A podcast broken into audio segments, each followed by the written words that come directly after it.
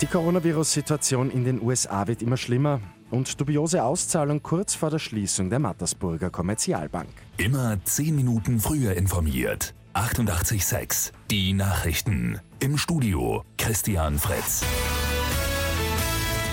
Weltweit gibt es bereits über 18 Millionen Coronavirus-Infektionen.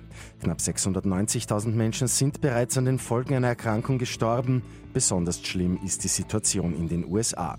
Dort gibt es bereits über 154.000 Todesopfer.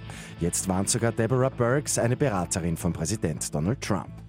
Die Situation ist anders als im März oder April. Das Virus ist weit verbreitet und niemand, der im ländlichen Bereich lebt, ist immun oder geschützt.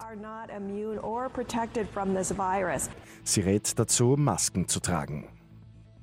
Kurz vor der Schließung der durch einen Bilanzskandal erschütterten Mattersburger Kommerzialbank soll es noch eine dubiose Auszahlung gegeben haben. Das Regionalmanagement Burgenland soll laut Bericht des Kurier 1,2 Millionen Euro behoben haben. Offenbar soll es zuvor auch einen Tipp aus der Bank gegeben haben.